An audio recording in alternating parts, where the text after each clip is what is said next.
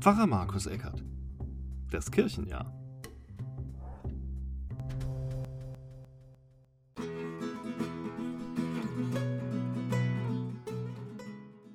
Herzlich willkommen zu Pfarrer Markus Eckert, das Kirchenjahr.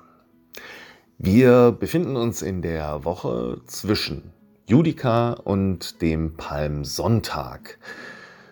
Wir gehen jetzt also noch mehr hinein in die Geschichte von Jesus, der mit jetzt nicht mit den Religiösen es zu tun hat, sondern mit dem Staat plötzlich konfrontiert ist. Ich lese uns die Geschichte von Lukas Kapitel 23, 1 bis 25. Die ganze Ratsversammlung erhob sich und sie führten Jesus zu Pilatus, der war Römer. Dort brachten sie ihre Anklagepunkte gegen ihn vor. Wir haben festgestellt, dass dieser Mann unser Volk aufhetzt. Er sagt, gebt dem Kaiser keine Steuern und ich bin Christus, der König. Pilatus fragte ihn, bist du König der Juden? Jesus antwortete, du sagst es. Pilatus sagte zu den führenden Priestern in der Volksmenge, ich finde keine Schuld an diesem Menschen.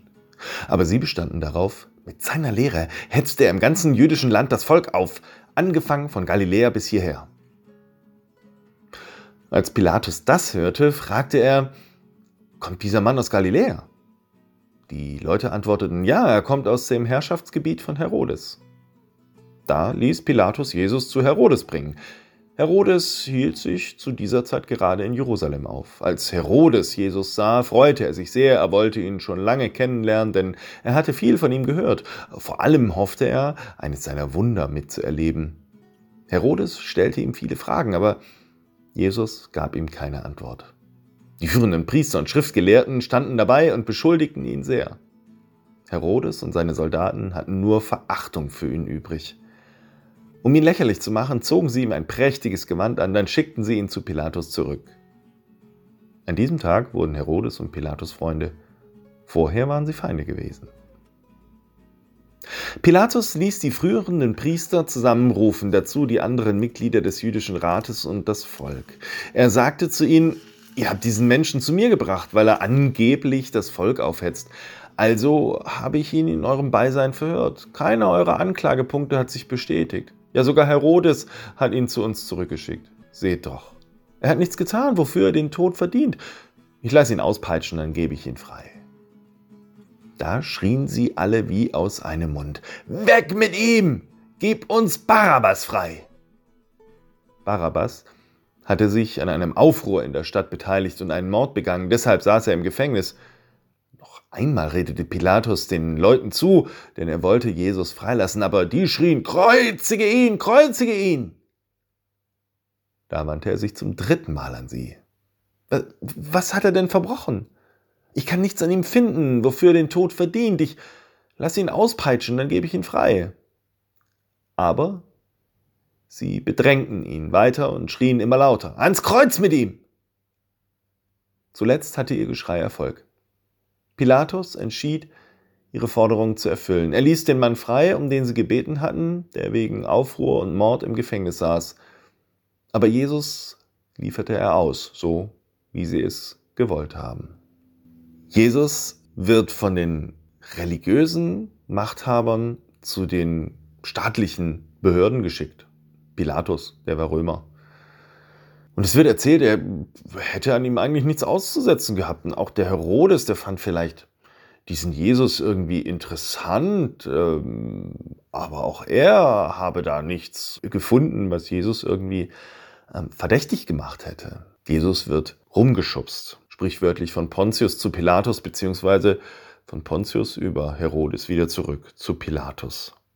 Und das Volk, das Volk will einfach jetzt dass er stirbt. Wobei da gar nicht so richtig klar ist, ist es das Volk, die da so schreien oder sind es doch die religiösen Oberen? Jesus soll auf jeden Fall weg.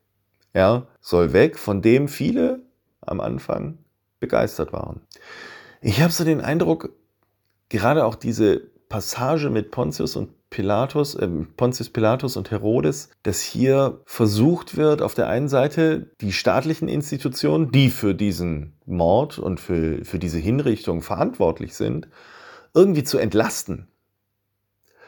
Und damit nochmal mehr dieses psychologische Moment zu stärken und in den Blick zu nehmen. Dass ausgerechnet der, von dem das Volk eigentlich begeistert war am Anfang, dass dieses Volk jetzt sagt, kreuzigt ihn. Das klingt für mich so ein bisschen wie, ich habe irgendwie aufs falsche Pferd gesetzt und äh, weil ich jetzt gemerkt habe, dass das Pferd das falsche war, bringe ich das Pferd lieber um, bevor ich zugeben muss, dass ich einen Fehler gemacht habe.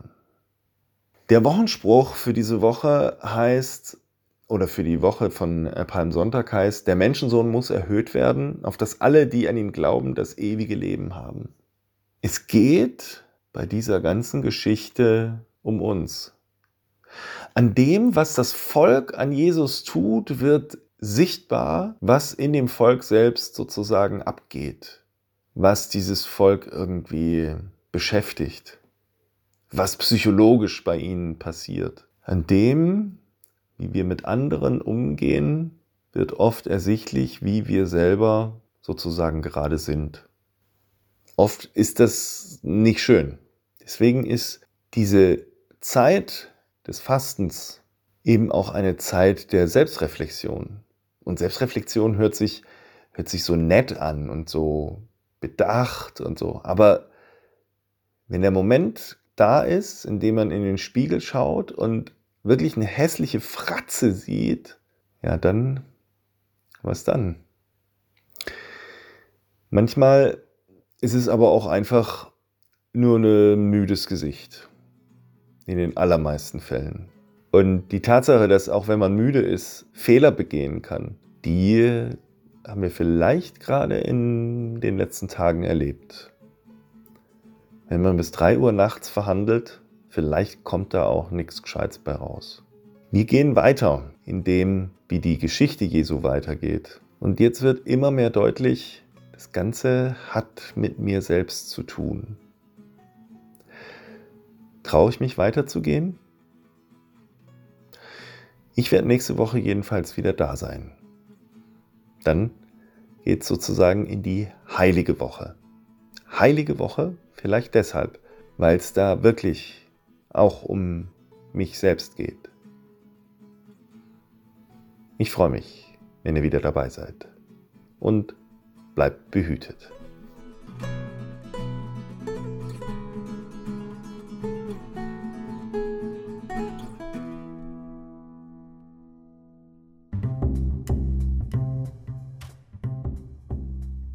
Pfarrer Markus Eckert. Das Kirchenjahr.